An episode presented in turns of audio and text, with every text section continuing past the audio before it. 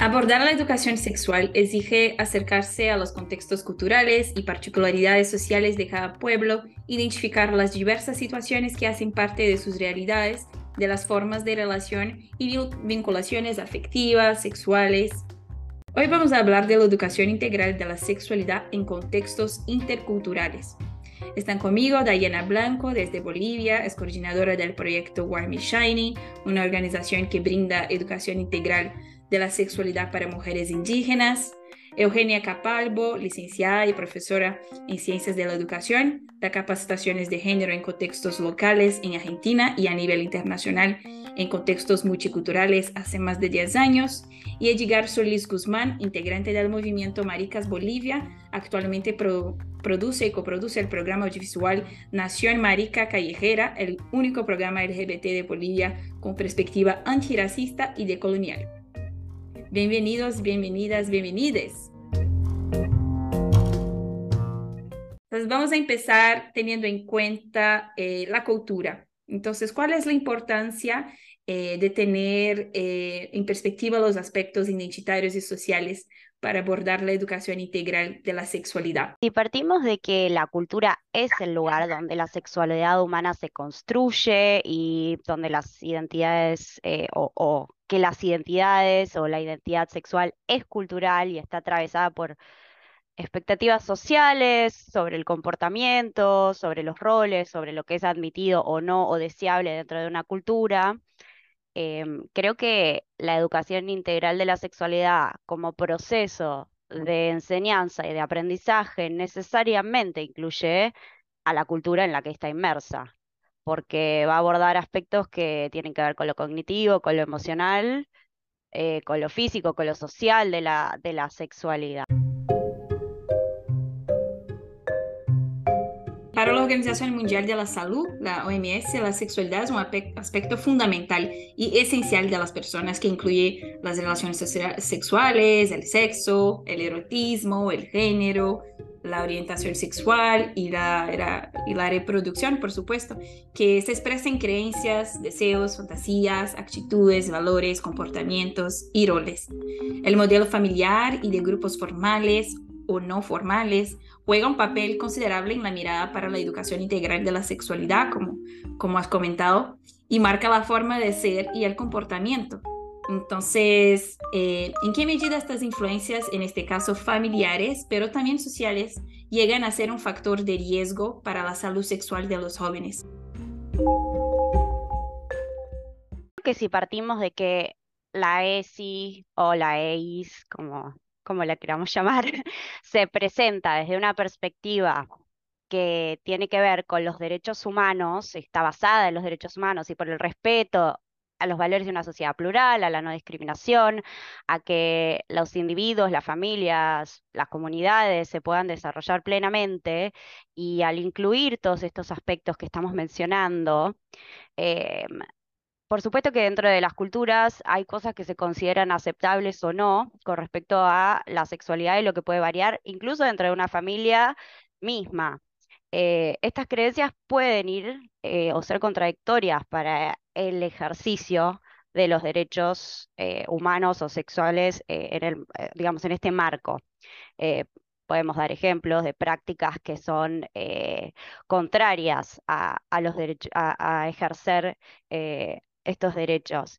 Em, en ese sentido, yo creo que ninguna práctica o norma cultural puede estar por encima de los principios básicos como el consentimiento, como la autonomía de nuestros cuerpos, como el derecho a no ser violentado, acosado. Entonces, además de la educación sexual integral, es fundamental que haya acceso a vías o a mecanismos efectivos para reportar estos casos, para contar con apoyo psicológico y social, que haya acceso a la justicia, a reparaciones que sean integrales. Eh, es, un, es un trabajo que, que no es, eh, que va más allá de, de la educación en sí y, es bastante más complejo e integral también a la sociedad. Edgar, ¿tú sientes que existe una experiencia de aislamiento invisibilidad de parte de los sistemas educacionales al abordar la educación integral de la sexualidad antirracista? ¿Y cómo se puede trabajar para esta educación? Eh, bueno, parte de mi trabajo, nuestro trabajo como Nación Marica, hemos hecho investigaciones o, grandes reportajes radiales en comunidades indígenas rurales. Nos interesa eh, posicionar, ¿no? Un sujeto político justamente que se reconozca indio, india, indígena, chola en Bolivia, que además sea LGBTIQ, ¿no? Y al mismo tiempo, claro, hablar de racismo al interior del ambiente LGBTIQ blanqueado, urbano sobre todo, eh, y esa aspiración siempre blanca, ¿no? También en el ambiente LGBTIQ. Eso nos ha llevado justamente a, entrevistar, ¿no? A, recuperar testimonios de gente, eh, profesoras, por ejemplo, lesbianas que han trabajado en contextos eh, rurales, ¿no? O también te decía, este, de repente, este gran reportaje radial que se llama Hiwasha, eh, que es una suerte de diálogo eh, sobre diversidades sexuales y de género en, comunidades rurales indígenas de Bolivia, sobre todo en la parte andina, ¿no? Que es donde nosotras estamos. Yo siento, ¿no? Desde este trabajo de experiencia que tengo y, por todo lo que hemos venido dialogando con las compañeras, eh, que primero que hay, que hay una... si hablamos de sexualidad, ¿no? hay una suerte eh, mm, de, de, colonización todavía de la sexualidad, ¿no? O sea, ¿por qué digo de colonización? Porque eh, sobre todo en, el aspecto o, en, las comunidades indígenas rurales campesinas, ¿no? En la parte andina de Bolivia hay una figura que es el chachahuarmi, ¿no? El chachahuarmi es una figura eh, de complementariedad, se dice, eh, varón y mujer, ¿no? Chacha es mujer y eh, chacha es hombre y huarmi es mujer, ¿no? Entonces, esta figura del chachahuarmi en el contexto andino, sobre todo aymara, ¿no? Es, es un hecho casi, es, se lo entiende como un hecho natural, ¿no? Se lo entiende como un hecho político, social, complementario, ¿no? Eh, que no solo tiene que ver con la pareja humana, sino también con el, con el orden ¿no? geográfico, el APU, el cerro, etcétera, ¿no? El contexto geográfico, que es muy importante para la, para la cultura andina, ¿no? Eh, pero si, si vamos un poquito más allá y reflexionamos un poquito sobre, sobre sexualidad, eh, por supuesto que es la reproducción de la heterosexualidad obligatoria, asumida como un hecho natural y cosmogónico, mitológico, etcétera, ¿no? Entonces, eso nos lleva a pensar nosotros, ¿no? En, el gran reportaje radial Jihuasa que hicimos, eh, haciendo entrevistas a autoridades indígenas, comunitarias, campesinas, nos decían, aquí no hay homosexuales, aquí no hay lesbianas, ¿no? Aquí es chachahuarmi, ¿no? Casi, eh, incluso la, la, forma como ellos entendían el chachahuarmi es, es como una ley, ¿no? Es como una ley natural de entendimiento de la complementariedad de la pareja y el orden social y cultural y geográfico en la comunidad, ¿no? Entonces, para nosotras ha sido bien complicado, ¿no? Tratar de aperturar esas reflexiones en contextos de comunidades eh, rurales, campesinas, agrarias, etcétera, ¿no? Entonces, en ese entendido, yo siento, si hablamos de educación integral de la sexualidad, eh, que yo sepa, en Bolivia no hay una ley, ¿no? Este año, eh, desde el Ministerio de Educación, la nueva currícula educativa en Bolivia está implementando, ¿no? Justamente eh, esta educación, ¿no? De sexualidad, entre otros temas, ¿no? Y ha habido una polémica porque, claro, siempre se acusa, cuando se introducen estos temas, ¿no? En el, en el aspecto educativo, siempre se acusa de ideología de género, ¿no? Entonces, por los sectores conservadores que vienen de padres y madres de familia, que vienen del mismo sistema educativo, ¿no? O sea, recientemente hubo una, bueno, hace una semana hubo una marcha de profesores, ¿no? En contra de, de, las nuevas implementaciones a la currícula educativa, donde está contemplada justamente educación integral de la sexualidad, ¿no? Pero también yo siento que sigue siendo el espacio urbano, ¿no? El espacio rural, campesino, agrario, comunitario, siempre es el que no figura en las estadísticas, es el que no es visibilizado también a la hora de tomar en cuenta políticas educativas, ¿no? Siempre es el espacio invisibilizado, como, como tú me decías en, en la pregunta, ¿no? Hay un espacio invisibilizado respecto a la sexualidad y es el, espacio comunitario, agrario, indígena, campesino. Por eso, el tema, por ejemplo, en la cultura andina del chachahuarmi es tan fuerte que lo asumen como una ley natural. Y aparte, eh, que, está sumada, vamos a decir, yo siento, esta es una reflexión nuestra, ¿no? a la gran presencia de iglesias evangélicas, ¿no? En los contextos indígenas, ¿no? Nosotras en nuestro trabajo radial hemos estado por Patacamaya, Huarizata, Sicacica, que son comunidades en el, en el departamento de La Paz, en Bolivia, ¿no? Que son ciudades intermedias, no son, todavía, no son comunidades muy adentro, ¿no? Y en estas ciudades intermedias, claro, nos encontrábamos con respuestas de negación absoluta, ¿no? De la existencia de personas LGBTIQ, ¿no? Y claro, no, eh, las otras respuestas eran justamente que es el pecado, la ley divina, ¿no? Entonces, mm, tratando de explicarnos nosotras por qué, por qué tenemos estas respuestas eh, tan contundentes, tan violentas también, ¿no? Entonces encontramos que hay una gran presencia, ¿no? De iglesias evangélicas y cristianas, ¿no? que aparte de lucrar con la fe de las personas, claro, eh, están eh, reforzando, ¿no? Están reforzando la heterosexualidad obligatoria y el género binario, ¿no? Entonces, y ahí eso, claro, nos, llega, nos lleva a otras reflexiones, ¿no? O sea, porque, claro, uno, ¿no? El, espacio indígena, comunitario, agrario, campesino, no figura en las estadísticas, no, no, no es tomado en cuenta a la hora de, de políticas, ¿no? Respecto de la educación integral de la sexualidad, ¿no? Eh, pero también son los contextos eh, más violentos para las niñas, ¿no? para los niños, para las niñas indígenas, ¿no? también son los contextos más violentos ¿no? para ah, personas con diversa orientación sexual, identidad de género diversa. ¿no? Entonces, yo siento que a pesar de que hoy vivimos un Estado plurinacional en Bolivia, de reconocimiento de las 36 naciones indígenas, originarias, campesinas, etcétera, sigue siendo el espacio indígena, el, invisibilizado, el no tomado en cuenta también a la hora de implementar eh, este tipo de política.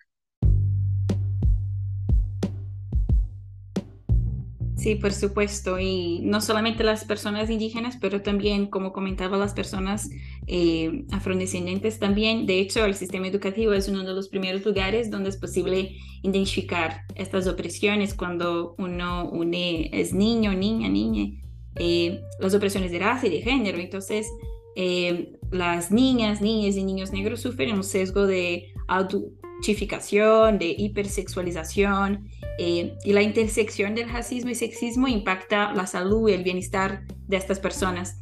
De hecho, según un estudio del Centro Legal de Georgetown para la Pobreza y la Desigualdad del año pasado, las niñas negras son percibidas como más responsables de sus acciones, que son agresivas, enojadas, más conocedoras del sexo. Y esta hipersexualización puede crear imágenes distorsionadas de uno mismo y de los demás. Entonces, ¿cómo tener estos sesgos en cuenta en la formulación del currículum y del contenido de la educación integral de la sexualidad? de repente plantear ¿no? una, una currícula educativa, una educación integral de la sexualidad que no caiga justamente en, en estos sesgos ¿no? de hipersexualización de los cuerpos de las mujeres ¿no? o, o de, la, de, los cuerpos de las compañeras afrodescendientes en Bolivia. O sea, yo siento que a la hora de trabajar con niños, niñas, niñas, adolescentes, jóvenes, ¿no? en etapa escolar, en etapa secundaria, siempre se, se tiene el cuidado, ¿no? ¿Por qué? Porque claro, se, se está trabajando con una población eh, que se está formando, ¿no? Que se está educando, pero también se está trabajando con una población, eh, yo creo que hay que considerarlo, ¿no? Eh, que, está también en, una suerte práctica de reconocimiento de su sexualidad, ¿no? Y de hecho, este currículum amplio, ¿no? Es la, la, propia educación, el nombre de la educación eh, está expuesto, ¿no? La educación integral de la sexualidad y que es una apuesta de abordar la sexualidad desde un enfoque integral que considere todas las dimensiones, ¿no? Las cognitivas, emocionales, físicas, sociales, así como los enfoques de género, la interculturalidad, que es lo que estamos hablando acá, la interseccionalidad, las diversidades y todos aquellos factores que aporten conocimientos, habilidades, actitudes y valores que permitan a la niñez y juventud el libre desarrollo de su sexualidad. Pero ¿hasta qué punto la educación integral de la sexualidad puede ser lograda en contextos fuertemente religiosos y en culturas donde las mujeres no tienen o no pueden tener acceso a la información? Qué pregunta difícil, porque es muy difícil medir hasta dónde eh, se eh, llega toda esa información o no. Creo que depende mucho de qué estamos hablando, ¿no? Si estamos hablando ya de regímenes políticos legales que son autoritarios, donde realmente no hay acceso y, hoy tenemos el caso de Irán, de Afganistán, creo que ahí lograr cualquier tipo de educación conlleva eh, tener en cuenta por lo menos todos los riesgos que supone para esas personas que estén tanto impartiendo esa educación y em, recibiéndola en cuanto a su integridad física y en cuanto a las represalias que pueden recibir.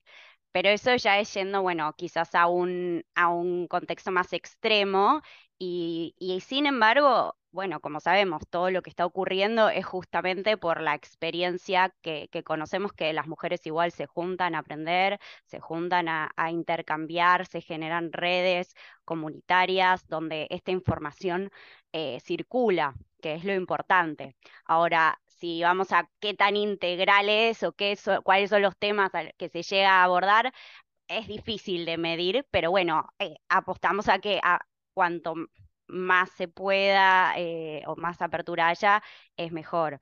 Ahora, siguiendo un poco en línea con lo que comentaba Edgar, en quizás eh, otros contextos donde un gobierno o un Estado tenga las intenciones de implementarla, pero grupos conservadores quizás presenten más resistencia, em, la experiencia, bueno, es un poco lo que comentaba Edgar, va a haber eh, movimientos que estén en contra, pero eh, creo que la experiencia también eh, muestra algunos casos bien positivos o formas que sí se puede abordar o empezar a implementar, ¿no? Ir como es un trabajo lento, es un trabajo que, que, requiere ir de a poco, por pasos, eh, a veces incluso cuestiones como cambiar el lenguaje, o, eh, no el lenguaje, sí, bueno, el lenguaje que utilizamos, no llamarlo de otra forma, quizás no llamarlo eh, educación sexual integral y, poner, no sé, eh, educación para la vida, por decirse que hay,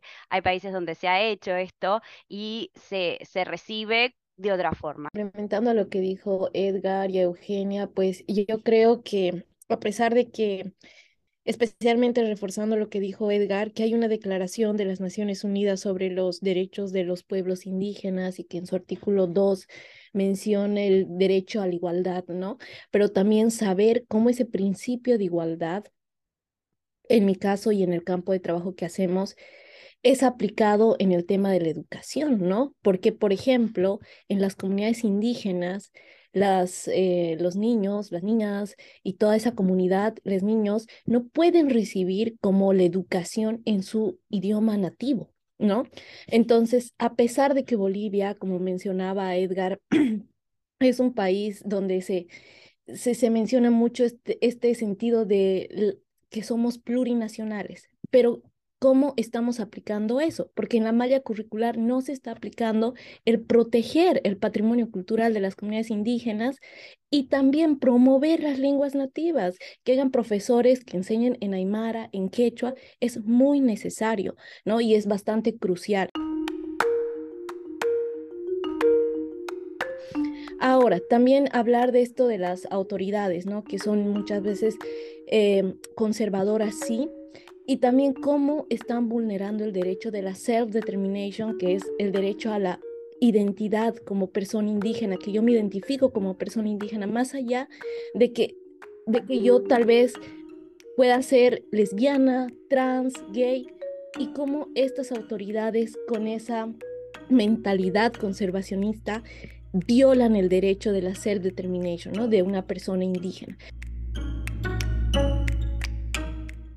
Entonces, siento que a pesar que Bolivia ha sido incluso el primer país en implementar esta declaración de los pueblos indígenas en la constitución em, que tenemos, creo que falta mucho el tema de aplicación, ¿no? Las leyes están, pero ¿cómo las estamos aplicando en el tema de educación, en el tema de educación integral y también salir de esa caja, ¿no? Porque muchas veces eh, me ha pasado a mí cuando yo trabajo en la comunidad de Turcomarca, que muchos varones decían, ¿por qué solo a las mujeres están empoderando en esta época? ¿No? Gran pregunta que tenemos que hacer. Bueno, sabemos la respuesta, ¿no? Pero ellos decían, también nosotros queremos jugar el papel de cómo tal vez nosotros deberíamos actuar, cambiar ciertos estilos. Y genial, porque están empezando a reflexionar y son personas jóvenes, ¿no? Y ese ha sido como el punto para crear en, en, en allá el proyecto Chacha Emprende, ¿no? Que es hablar de las nuevas masculinidades exclusivamente con grupos de varones indígenas y también poder impulsar las ideas y emprendimientos que ellos tienen. Entonces, como decía Edgar, me encanta el tema del chachawarmi, porque es la complementariedad, pero también esa complementariedad, quienes lo están empujando. Y creo que son las nuevas generaciones, los jóvenes, porque muchas veces tú vas y la autoridad dice, no, es que como dice Edgar, no existe eso en nuestra comunidad, no existe lesbianas, no existe trans, pero siento que en ahí estamos vulnerando el derecho de la self-determination de las personas indígenas, Y al vulnerar eso, nosotros no estamos aceptando ese reconocimiento y estamos... Em, muchas veces pasa este tema del destierro, ¿no? Que, bueno, esta persona no está cumpliendo nuestras leyes de la comunidad y nosotros lo desterramos. No tiene derecho a la tierra, no tiene derecho a regresar, ni nada, porque la comunidad no lo acepta. Entonces, también saber que en esa lucha hay jóvenes indígenas, yo eh, tengo la suerte y la oportunidad de trabajar con ellos de la mano, que quieren cambiar, que quieren cambiar el sistema que muchas veces está, eh, es difícil, sabemos que lo es, pero como, lo, como, como ellos están saliendo de esa caja y también son capaces de participar en este tema de trabajar en el tema de género, trabajar en el tema de educación integral, trabajar en cuidar nuestro patrimonio cultural, que son nuestras lenguas nativas.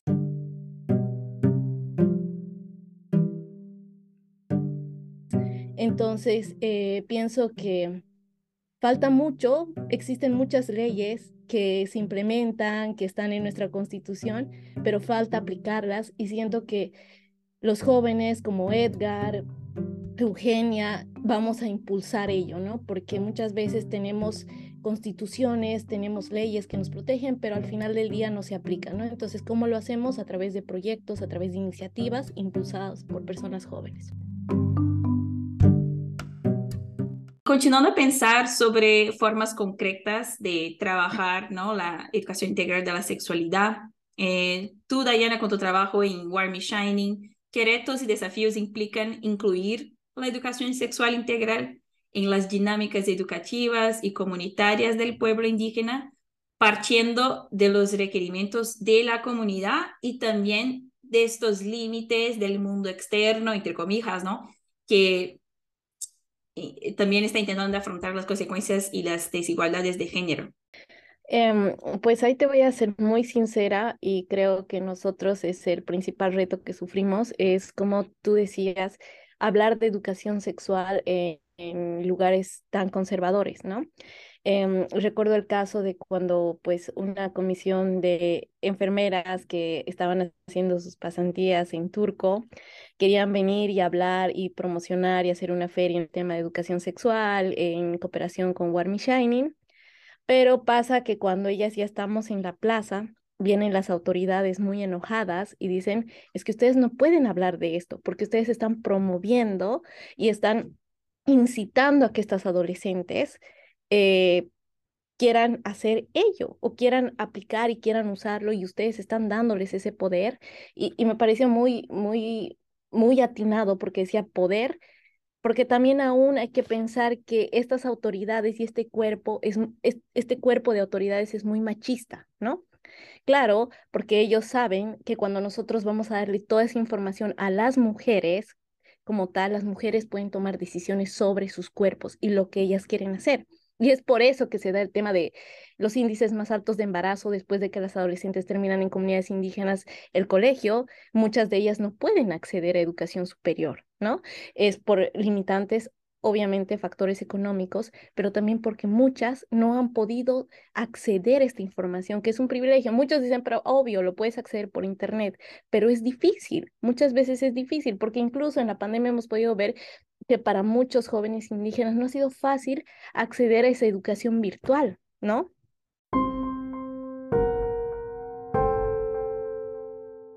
Entonces, todas esas brechas de desigualdades, y ya volviendo al ejemplo, es que nos dijeron, no, nosotros no vamos a permitir esto a las autoridades, y pues pasa poco y nosotros dijimos, bueno, nosotros continuamos con la feria, ¿no? Entonces, eh, no lo habíamos tomado tan seria la advertencia que luego vienen y querían quemar este grupo de enfermeras, ¿no? O sea, ya enojados, como que si no se van, nosotros empezamos a, a maltratarlas, ¿no? Entonces, realmente en ese momento ya nos sentíamos en emergencia porque nosotros estábamos apoyando y promoviendo eso también para que las jóvenes y adolescentes se puedan como enterar y también se puedan informar. Entonces, en ese momento hemos tenido que cuidar la salud de estas personas que nos estaban apoyando y pues no, no ha, no ha surtido promover con esa feria, ¿no? Entonces, lo que hemos hecho y hemos tratado de entrar es buscar como estrategias de cómo también nosotros volteamos la moneda, ¿no? O sea, cómo también entramos con estas autoridades a decirles, miren, usted alguna vez ha sido joven, entonces, ¿por qué no nosotros no vamos a hablar todo, todos los talleres que tenemos de Warm Shining de educación sexual. También vamos a hablar de democracia, vamos a hablar de participación, vamos a hablar de proyectos que podemos nosotros como financiar o impulsar para la comunidad. Entonces, creo que es como más un tema de negociar con, con, ellos, porque muchas veces si tú entras directo y atacas directo, como, ok, hoy voy a hablar de educación sexual para las niñas, cómo se usa el condón, cómo se usa los métodos anticonceptivos. Entonces, es, ese es un gran reto cuando tú lo estás haciendo con autoridades que son tan cerradas al tema, ¿no? Cerradas, pero también que que lo ven desde esa perspectiva que tú estás incitando para que ellas hagan eso, ¿no? Entonces, en el proyecto Wear Me Shining, nosotros estamos buscando estrategias y justo hemos tenido la oportunidad de acceder a la guía de IRC, que es... Eh, que es una ONG que apoya también en, el tema de, de, emergencias, ¿no? Cuando hay mujeres que son refugiadas, cuando hay mujeres que están eh, viviendo en este círculo de violencia. Entonces, nosotros hemos trabajado bajo la currícula de Girl Shine que ellos tienen. Entonces, ¿cómo vamos con esas estrategias de, de también poner a los, a los varones en este juego, ¿no? Pero no de una manera brusca, sino poco a poco. Y creo que Chacha Emprende en hay otro proyecto que hemos creado, sí ha servido, porque es netamente y exclusivamente para varones indígenas, que ellos participan, pero participan también con la oportunidad de poder impulsar los negocios que ellos tienen, ¿no? Y también hablar a través de ello, de educación sexual con ellos, es como cambiar la mente para las siguientes generaciones, ¿no? Voy a ser sincera, porque creo que ya con las, con las autoridades mayores es un poco más muy, muy duro y difícil convencerles, pero siento y tengo la esperanza, al igual, al igual que Edgar, que sí se puede hacer con, con esta generación, ¿no? Esta generación está como más abierta al diálogo. Eh muchas veces sí hemos sufrido diferentes eh, obstáculos en Chacha Emprende, que por ejemplo, eh, dos estudiantes que eran varones nos decían, pero es que yo no soy violento, yo no sé por qué me dicen que soy violento y me vienen aquí a dar esa charla, yo no soy. Entonces también es como les damos seguimiento cuando ellos han vivido eh, en estos hogares que tal vez le han mostrado cuál era el patrón que tenía que seguir como varón, ¿no? Entonces, y el reconocer en cierto punto es como, no, pero yo no lo soy. Entonces es como trabajamos y esos retos que nosotros bueno, hemos tenido manejando con, con estos dos proyectos, ¿no? En Water Me Shining quiero, quiero ser eh, también muy sincera, eh, es un proyecto que realmente ha cambiado la vida de las mujeres, pero que también hemos tenido obstáculos, porque muchas de ellas al principio eran tímidas, al principio no querían como ser parte de esta dinámica, pero ya es como con el tiempo nosotros hemos empezado a crear esa comunidad y tal vez impulsarlas, ¿no? Mira, pero puedes hacer esto, mira, puedes hacer lo otro. Y es porque, como te digo, eh, el artículo 2 de, de esta declaración para las personas indígenas menciona que todos somos iguales, pero ¿en qué medida somos iguales? No es dar educación a todos y decir que todos estamos recibiendo educación y todos somos iguales, ¿no? ¿Por qué estamos recibiendo educación? ¿En qué sentido, no? Por ejemplo, tal vez yo como mujer indígena, indígena necesitaba recibir educación en Aymara, ¿no? Y de Aymara recién aprender el español, luego del español a otro idioma, entonces es, es, es un gran reto, la verdad, es un, es un gran reto que que nosotros eh, queremos manejarlo con el proyecto Warmy Shining y como te digo, este año queremos lanzar el primer kit que es de Aymara directamente a inglés, ¿no? Porque también sabemos que el inglés abre muchas puertas y oportunidades y Eugenia lo sabe porque ya ha trabajado más en este tema. Entonces, pero cuán retante es aún para las comunidades indígenas, ¿no? Que tienen que, de su idioma nativo al español, del español al inglés. Entonces, también ser capaces de dar esas herramientas no diciendo que todos somos iguales, bueno, a todos los ponemos a aprender en español, ¿no? Entonces, creo que, como te digo, la Constitución tiene muchas leyes y Bolivia, como te menciono, en el 2007 ha sido el primer país que eh, que ha redactado después de, de que Evo asumió la presidencia, poniendo este tema de la, como decía, de que somos Estado plurinacional, reconociendo a las comunidades indígenas. Ahora el gran reto está en la aplicación, ¿no? Porque las leyes están muy bonitas, elaboradas, pero ¿cuánto, en cuánta medida realmente se las aplica?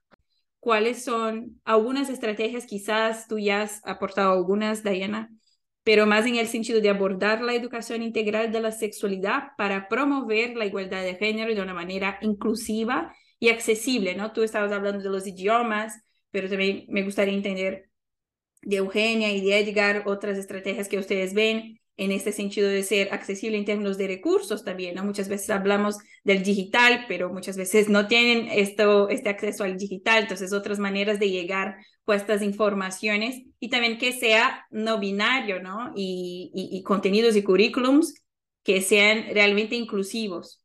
Acuerdo con Diana por completo el tema de eh, empezar con prácticas de descolonización, de localización, de esto de usar la lengua eh, de quienes participan, eh, hace una diferencia enorme al recibir este tipo de educación, todo tipo de educación, pero bueno, esto sobre todo que estamos hablando de justamente de cómo está dentro de una cultura. Eh. Y también desarmar un poco esos discursos de que algunos vienen a salvarnos y otros nos van a, somos los salvados, ¿no? Todo esto son prácticas que hay que ir a, y sobre todo, bueno, somos todos latinoamericanos y, tenemos mucho de ese, de ese sentimiento de empezar también a construir desde donde somos nosotros y desde las vivencias reales. Y creo que toda práctica educativa, eh, esto más a nivel general, pero que tenga que ver con la inclusividad, con la accesibilidad a, información, siempre es importante empezar por reconocer que las personas traen ya un conocimiento, que las personas ya somos parte de esa cultura, que ya, ya tenemos creencias, mitos, lo que sea, y no importa si eh, apuntamos a después desarmar esa, esa información o, o o rever qué es lo que creen, pero no son personas en el vacío. Entonces, em, siempre tener en cuenta eso. Eso es la forma de, en mi opinión, eh, como docente y como, como educadora, de, siempre escuchar y, involucrar a la persona que tengo delante como, como partícipe de su propia educación y de su propia eh, apropiación de todo ese conocimiento.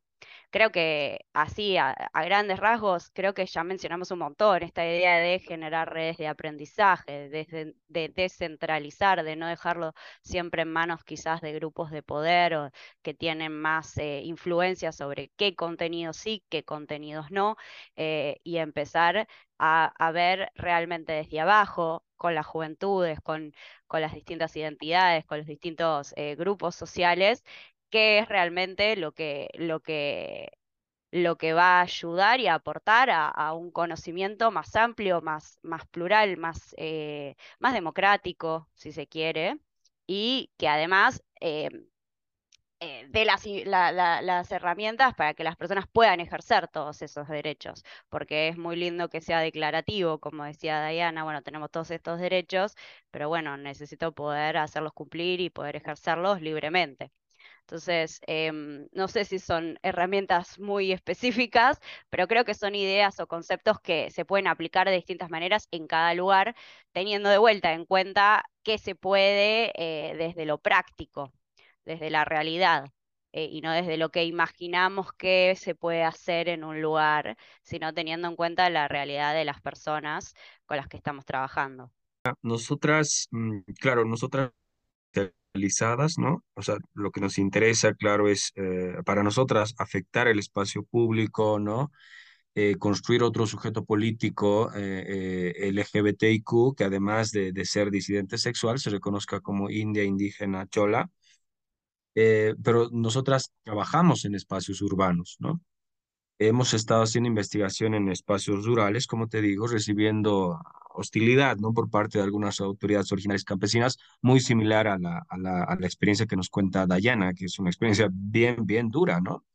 Y en ese momento, claro, cómo se enfrenta uno a, a estas autoridades, eh, porque eh, bueno, muchas veces pueden reaccionar con mucha violencia, ¿no? Entonces, el mismo hecho de, de ser portadores de, de, la autoridad, ¿no? Eh, y, son cuerpos, como decía Dayana, ¿no? Son cuerpos de varones, la mayoría, ¿no? Si bien están eh, acompañados de las esposas, generalmente las esposas no tienen voz, ¿no? Entonces, es, es muy complicado en estos contextos. ¿Qué estamos haciendo nosotros en temas de sexualidad, ¿no? Nosotras, cuando Bolivia habla ¿no? de un ejercicio de despatriarcalización desde la ley 348, tratando un poco de, de no sé, de, de, aperturar la reflexión sobre, la, sobre género, sobre violencia machista, etcétera, yo siento que eh, e, este ejercicio, ¿no? como, como política pública, está descuidando también el tema de la descolonización, ¿no? Cuando nosotros decimos que eh, por ejemplo, el chachahuarmi eh, reproduce la heterosexualidad obligatoria y, no lo descubrimos nosotras, ¿no? Recogemos también mucha de la reflexión de Silvia Rivera Cusicanqui, ¿no? Que ya ha, problematizado este tema, ¿no?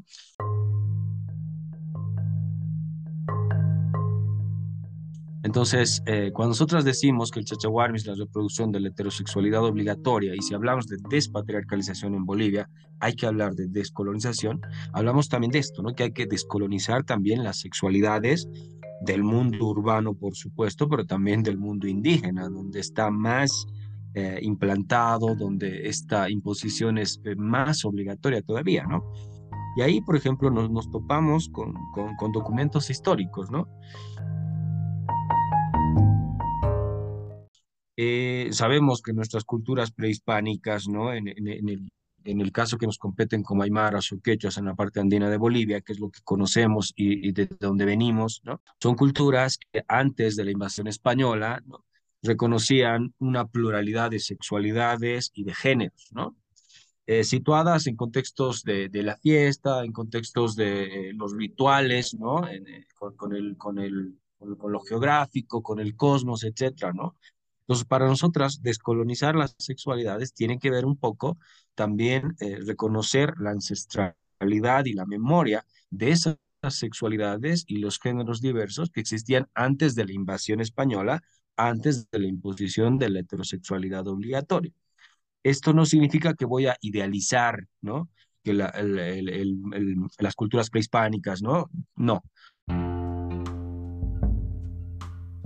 Yo siento que ha habido un trabajo claro de 500 años de imposición de la heterosexualidad obligatoria, ¿no?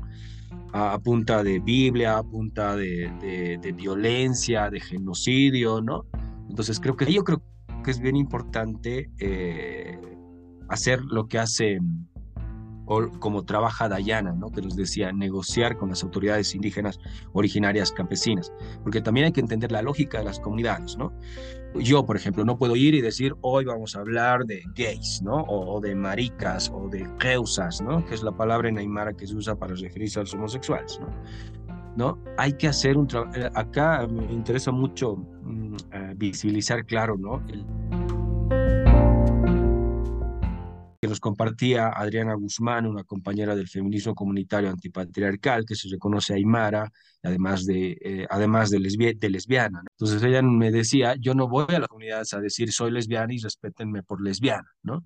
Ella nos dice, voy o, integro una comunidad, soy parte de una comunidad, trabajo en la comunidad, hago cargo, ¿no? Hago trabajo comunitario, respeto la lógica de la comunidad, ¿no? Y después ellos van a respetar mi condición de lesbiana. ¿No? Entonces creo que hay que entender esa lógica de la comunidad. Cuando uno está en comunidad, trabaja en comunidad, hay que entender esas lógicas, ¿no? Y ahí es bien importante lo que dice Dayana, hay que negociar lamentablemente también con las autoridades originarias campesinas, eh, que, claro, lamentablemente tienen, le van a dar el visto bueno o no a, todo lo que vaya a suceder en la comunidad, porque estas autoridades son responsables también de esa comunidad. Entonces creo que esas podrían ser como que las miradas, mirar, ¿no? El tema de la ancestralidad, porque hablamos, claro, cuando hablamos de, de la descolonización, hablamos justamente del reconocimiento, ¿no? De las lenguas originarias campesinas, el acceso a la tierra, etcétera, ¿no? Pero eh, no tocamos el tema de la sexualidad, o por lo menos las autoridades originarias campesinas y el gobierno no quieren tocar el tema de la sexualidad, ¿no? Porque sabemos que es un tema fuerte, ¿no? Porque atenta uh, cuando tocamos el tema de la sexualidad, eh, esta, esta parte ¿no? conservadora, moralista, ¿no? De, de, de, las autoridades piensan que se está atentando contra el sistema cosmos, ¿no? El, el, el, el orden eh, eh, geográfico, cosmogónico, mitológico, ¿no? Entonces creo que hay que justamente abrir la ancestralidad de estas sexualidades, de los géneros, ¿no? Hay que integrarse a la comunidad, ¿no? Nosotras no podemos ir como las salvadoras del mundo a decir que está bien o que está mal o esta es la solución, ¿no? No podemos hacer eso, ¿no? Siempre hay que integrarse a la comunidad antes de aperturar esas reflexiones, ¿no? Pero también, y el trabajo me parece bien interesante lo que, lo que Dayana nos plantea, ¿no? Y eh, empoderar a las niñas, a, la, a las adolescentes, a las jóvenes, ¿no? ellas son las que van a promover los cambios, ¿no? Y ellas son las que viven dentro de la comunidad, ellas son las que van a posibilitar las reflexiones, ¿no? Van a aperturar al, algún cambio posteriormente. Gracias por acompañarnos en el décimo episodio de Abiertamente. En el próximo episodio hablaremos sobre la movilidad humana y educación integral de la sexualidad. Hasta luego.